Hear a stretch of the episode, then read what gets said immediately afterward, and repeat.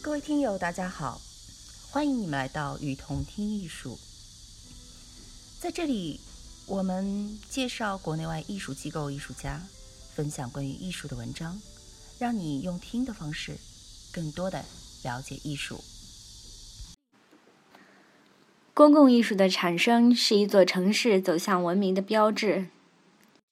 今天，艺术家的公共性质越来越明显，介入社会发展越来越频繁。当代艺术家已不仅仅是传统意义上的，还包含来自社会发展所产生的区域规划设计师、城市建筑设计师、景观园艺家、装置艺术家、表演艺术家、灯光艺术家。声音艺术家、色彩艺术家、多媒体影像艺术家，或具备综合艺术能力，并能够创造产生互动艺术家生态群的整体化性质的艺术工作者等等。当一个公共艺术项目落地并出现在我们面前，其实已经成为了我们无法回避的生活组成部分。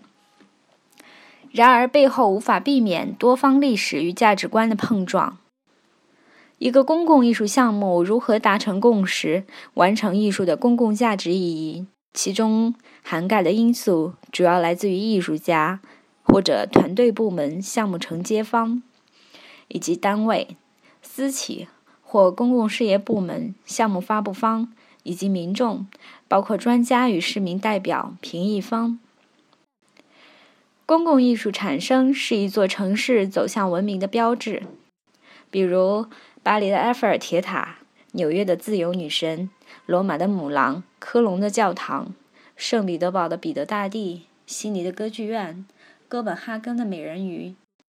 世界各地都对城市公共艺术表达了各自的价值理念与诉求。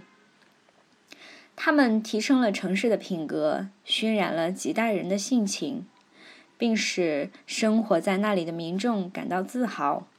同时，也得到了来自异域民众的敬仰。这些案例不仅体现了一个地域对于公共艺术重视程度，也体现了一个国家具备能够保障多方达成共识的社会制度。中国城市公共艺术在现有状况下，大多还只是在传统艺术类型里建设。我们可否考虑一下，公共艺术的发布与形态能否多样化一些？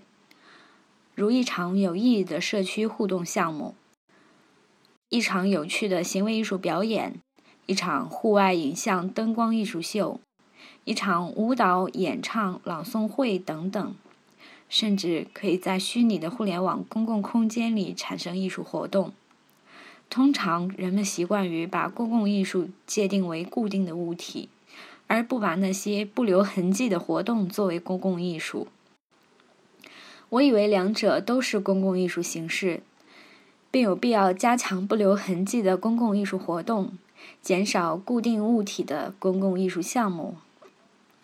我并不怀疑一个城市的公共艺术项目背后的艺术家、单位领导、民众的能力与责任感之类的事。因为这种怀疑对于前期不够公开的公共艺术项目是没有作用的。我考虑的恐怕不是这些，而是我们是否有权利去做并完成一些耗费巨大人力、物力、空间，并可能持久影响几代人的项目。这也是我前面提到了的历史价值观的未来性，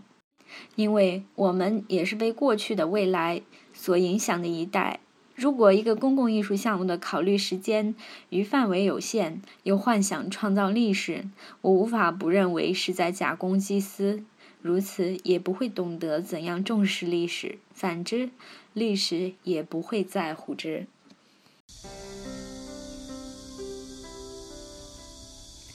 感谢您的收听，欢迎大家多提宝贵意见，并且来我们与同听艺术同名的微信和微博留言哦。